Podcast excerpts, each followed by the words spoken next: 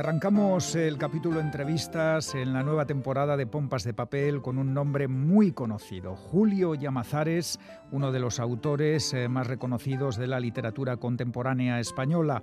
Nacido en el pueblo leonés de Begamián, que yace bajo las aguas de un pantano, su escritura tiene mucho de memoria la ha cultivado en todos los géneros, narrativa, poesía, prensa, ensayo, libros de viajes y guiones cinematográficos.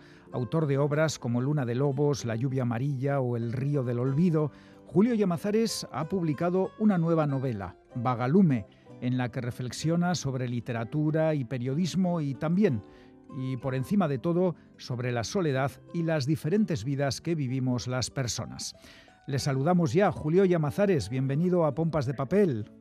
Muchas gracias, un placer volver a estar contigo.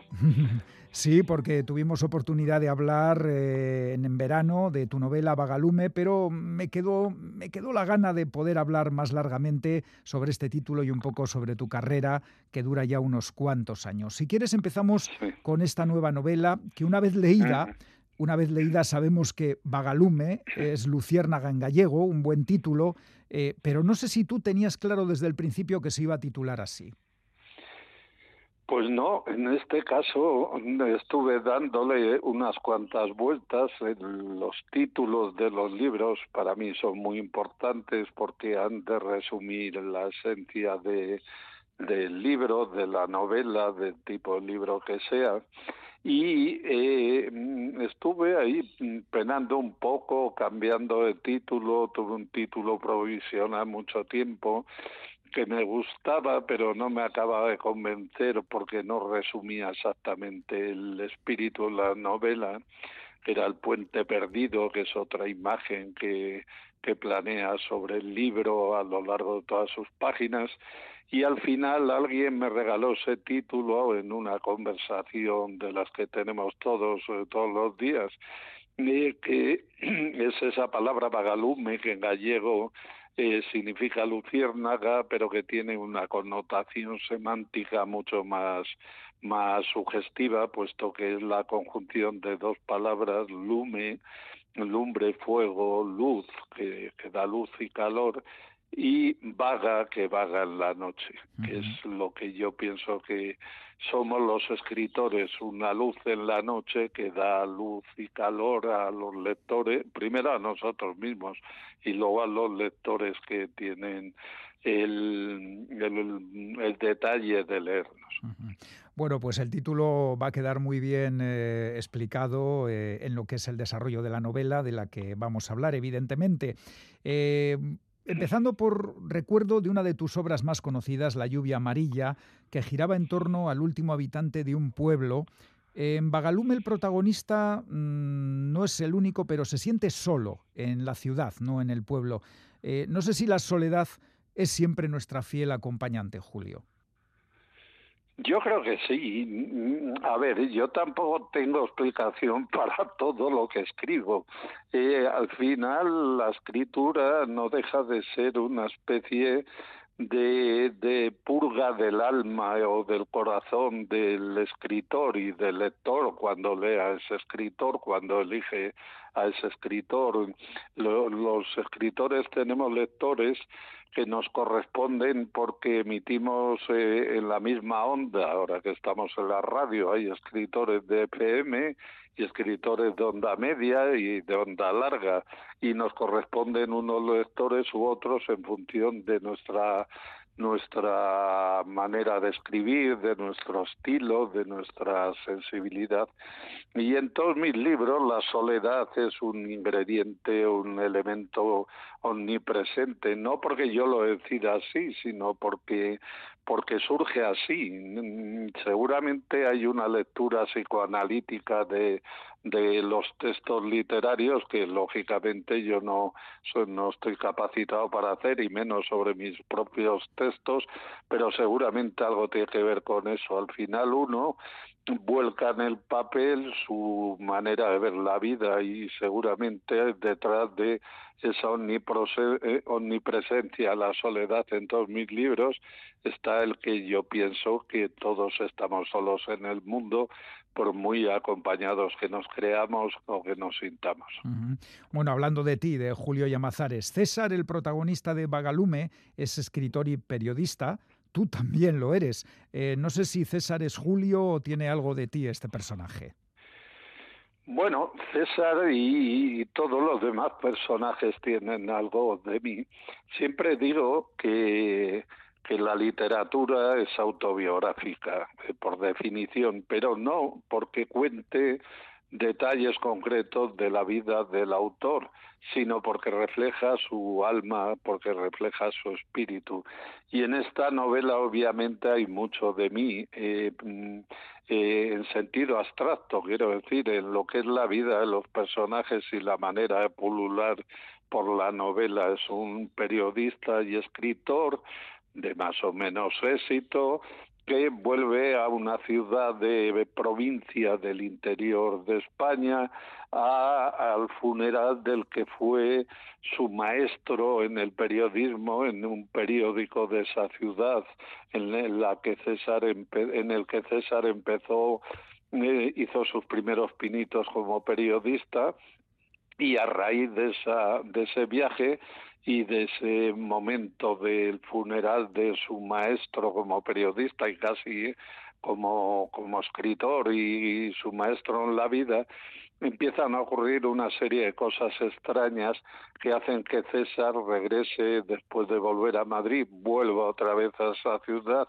y empiece a rastrear la huella de, de Manolo Castro, que fue ese maestro que ha fallecido, y, que empiece a replantearse todo lo que significa para él la literatura, el periodismo y abrirse un horizonte que es el de las vidas de todas las personas, de las vidas secretas, porque este Manolo Castro ya desaparecido, que llevaba una vida aparentemente monótona y metódica y familiar y un poco anodina, pues resulta que se empieza a ver que no fue así y que todos escondemos en el desván de nuestro de nuestra de nuestras almas una vida secreta que no compartimos con nadie ni siquiera con las personas más próximas.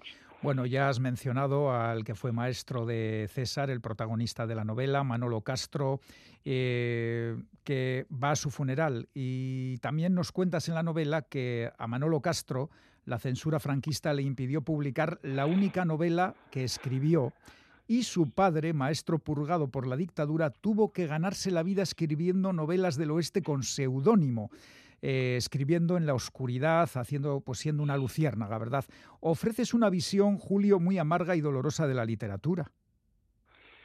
Bueno, de cierta literatura, la, la novela la novela en el fondo es una reflexión sobre el hecho de escribir, sobre la pasión de escribir y sobre la necesidad de escribir. La novela responde a una pregunta que yo me he hecho muchísimas veces. Eh, ¿Qué he hecho yo con mi vida? Sería la pregunta. ¿Qué estoy haciendo con mi vida? ¿Por qué yo he dedicado mi vida a escribir, que es algo que la mayor parte de las personas no hace. Eh, la mayor parte de las personas pasan por la vida sin escribir una línea. Entonces, ¿por qué otros dedicamos la vida a la escritura?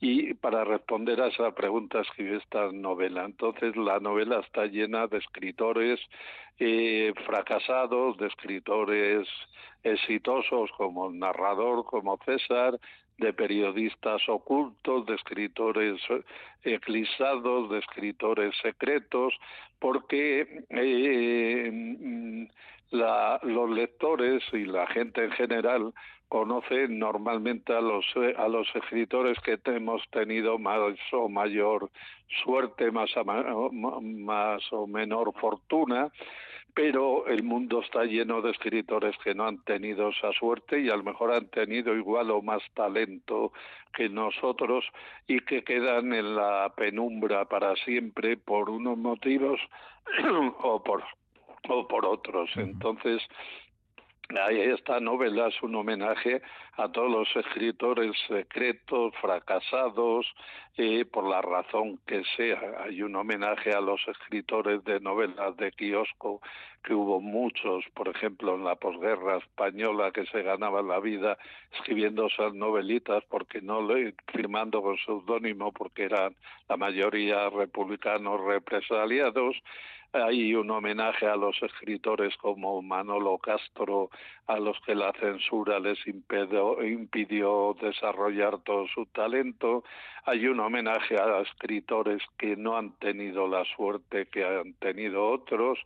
En el fondo, en esa reflexión sobre el hecho de escribir, lo que se, lo que se preguntan los personajes, que todos en conjunto serían yo, seguramente todos son máscaras del autor, como las tragedias griegas, es el, el que es realmente un escritor y la respuesta la da uno de ellos en una conversación. Escritor es aquel que seguiría escribiendo aunque no publicase, aunque nadie le leyera. Eso es un escritor y, y, eso es lo importante en la novela.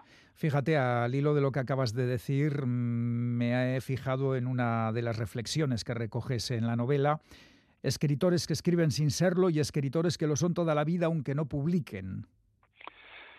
Lo pienso así, lo pienso así, lo dice un personaje, no siempre estoy de acuerdo con todo lo que dicen los personajes, pero en este caso sí estoy de acuerdo.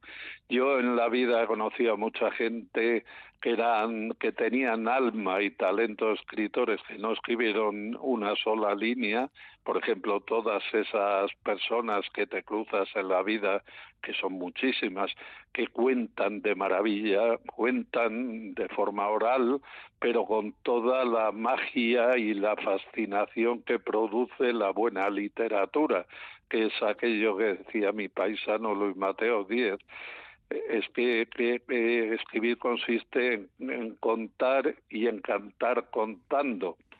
Eso lo hacían, por ejemplo, los viejos de mi pueblo que me contaban historias de los maquis, que luego yo trasladé a Luna de Lobos, y muchísimas personas que te encuentras en el día a día en la vida o por los caminos cuando viajas. Y sin embargo, y paralelamente también conozco, y todos conocemos muchísimos escritores que triunfan en, en el mundo del libro, que no son escritores, es gente que escribe libros, que es muy distinto de lo que significa escribir literariamente, que es vivir de modo literario. Una cosa es escribir libros y otra es ser escritor. Es difícil de explicar, pero creo que muy fácil de entender. Por eso he dicho estos meses de atrás, coincidiendo con las ferias del libro y con la salida de Bagalume, que las ferias de libros, las librerías están llenas de libros de gente que, no, es, que no es escritora. En la radio sabemos bastante de eso, porque tenemos que entrevistar a mucha gente, efectivamente, que viene con un libro escrito y, como tú muy bien dices, necesariamente no son escritores. Eh, bueno, vamos al meollo de la novela, que es ese viaje que hace César a la ciudad donde aprendió el oficio para despedir a su maestro. Y ahí encontramos a personajes como Carracedo, el veterano del periódico donde trabajaba Manolo Castro, Santa María, amigo de Manolo, que es un pintor que vive aislado en su casona, eh, Elvira, la viuda del fallecido. Yo veo que has dicho por ahí, Julio, que Vagalume no es una novela nostálgica, pero sus protagonistas sí que lo son, ¿eh? Yo más que nostálgica hablaría de melancólica. Es una novela. Te, lo admito. es una novela. Allí un crítico usó una palabra que a mí me gusta mucho y que se suele utilizar para definir cierto tipo de cierto tipo de cine del western, que es una novela crepuscular. Crepuscular en el sentido de que es gente que está ya que se va que se va en retirada, digamos. Son viejos héroes que han antiguos héroes que han envejecido, pero que mantienen o intentan mantener la dignidad.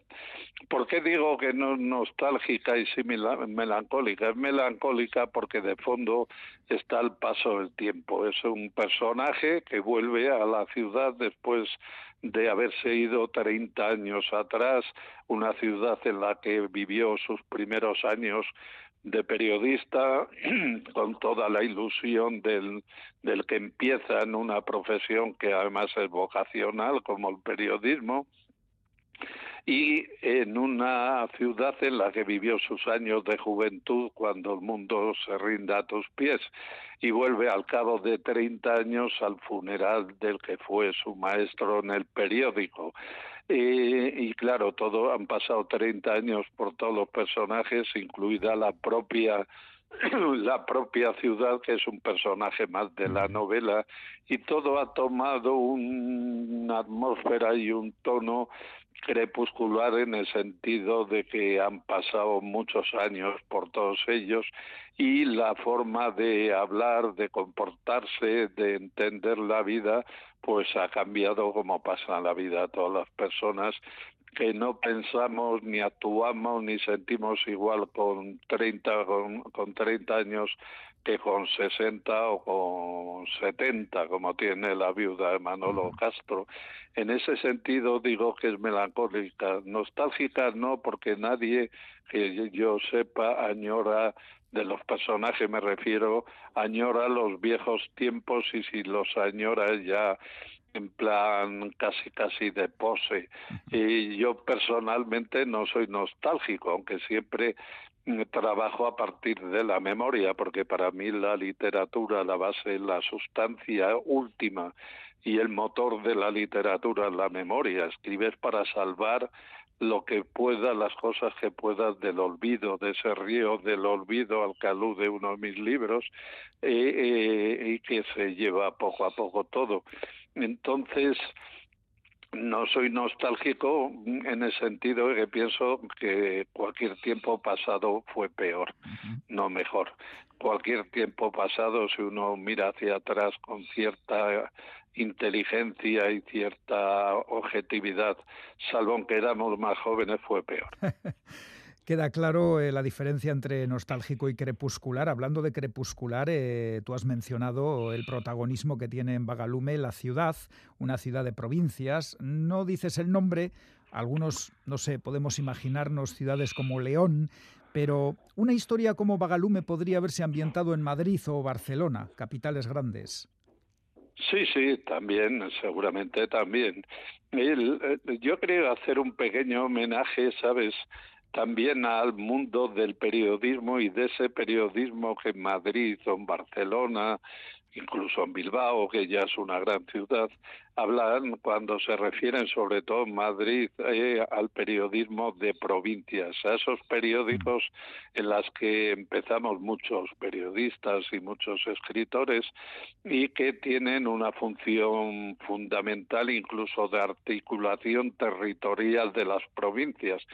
Y entonces he querido hacer un también un un pequeño homenaje a esos periódicos de provincias, a esos periodistas de provincias que a veces tienen muchísimo más talento que los que se las dan de periodistas nacionales o internacionales, pero que por la razón que sean, por decisión o por las circunstancias, no han querido abandonar su ciudad o su periódico y no por pequeños mm, menos importante que, que los grandes. También te puedo decir que la ciudad es un híbrido, la ciudad de Bagalume, en la que se desarrolla la novela no es exactamente ninguna.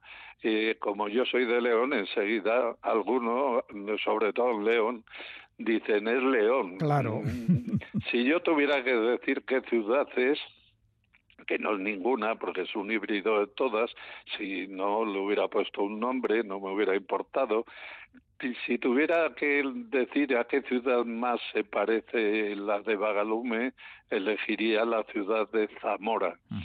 Porque en la ciudad hay un gran río con molinos en ruinas eh, que, que sí están tomados de, de imágenes que tengo de Zamora y del Duero a su paso por Zamora, incluso de, de Salamanca y del Tormes con esas aceñas que de las que habla Lazarillo de Tormes que están en ruinas esos puentes grandes sobre el río y que en León por ejemplo no hay. En León hay dos ríos pero son pequeños y no dan para para todo esto que yo cuento en la novela. Pero en cualquier caso da igual cuál sea la ciudad eh, que lo importante es que es una ciudad literaria, no, no es ninguna concreta, incluso aunque le pongas un nombre a los escenarios, se acaban convirtiendo en lugares literarios y por lo tanto imaginarios y por lo tanto irreales y metafóricos.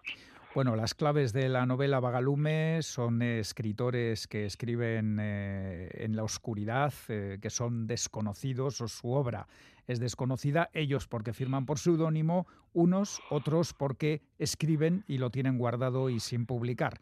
Y hay otra clave, hay otra clave muy importante, muy simbólica, que aparece varias veces en la novela, que es un antiguo puente oculto entre la vegetación. Eh, ¿qué, qué, nos quieres decir con, ese, con este símbolo, Julio? Bueno, ¿qué quiero decir exactamente? No lo sé tampoco, pero sí que es una de las imágenes. A mí, em, yo escribo a partir normalmente imágenes, a veces de forma inconsciente, y así como hay frases eh, que escuchas en el día a día que te impactan y que acaban apareciendo en, la, en tus libros, por ejemplo, la frase con la que se abre la novela, a partir de una edad todos somos ya supervivientes. Es una frase que escuché una vez en una conversación pues eh, bar. El, porque para escribir, esto sí quiero decirlo, más importante que tener buena pluma es tener buen oído, escuchar mucho. Y, porque porque los escritores tenemos que ser esponjas que absorbamos el agua que, que, que salpica la vida cotidiana para que luego eso se transforme en literatura. Y una vez un, una persona, un escultor, eh, amigo de un de un sobrino mío, me enseñó un puente que sé si está en la provincia de León, pero hay más, lo, bueno, he conocido otro en Coria, en la provincia de Cáceres, que son el que, que me impactó la imagen por lo simbólica y por lo metafórica de lo que hablaba antes. Es un puente el, el que da origen a puente de la novela, es un puente sobre el río Esla, el gran río leonés, que va al Duero y que es el que lleva fundamentalmente el agua de todos los ríos de la cordillera cantábrica de León y de, y de Palencia.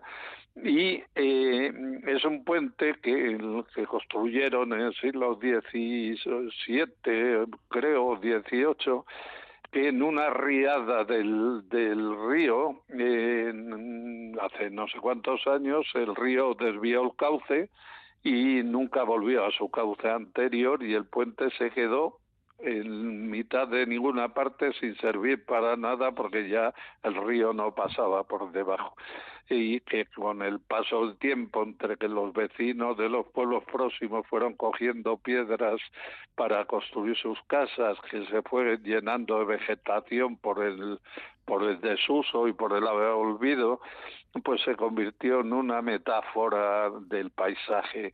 Y yo la quise utilizar para la novela, incluso estuvo a punto de ser el título de la novela, que durante bastante tiempo se llamó El Puente Perdido, y es una imagen que simboliza al personaje principal, a este Manolo Castro, maestro de César, que, es el puente hasta el que pasea todas las tardes, una vez ya jubilado de, como director de ese periódico provincial, pasea todas las tardes y una vez que César le va a visitar, le lleva hasta ese puente y a la vista del puente, parados enfrente de él, le dice, ¿ves ese puente? Así es mi vida. Bueno, hay mucha gente que por la razón que sea, por las circunstancias, se han quedado parados, el río, la vida ha discurrido por otro lado y, se han quedado como puentes como los puentes perdidos en mitad de ninguna parte sin dar el paso para incorporarse al río la vida.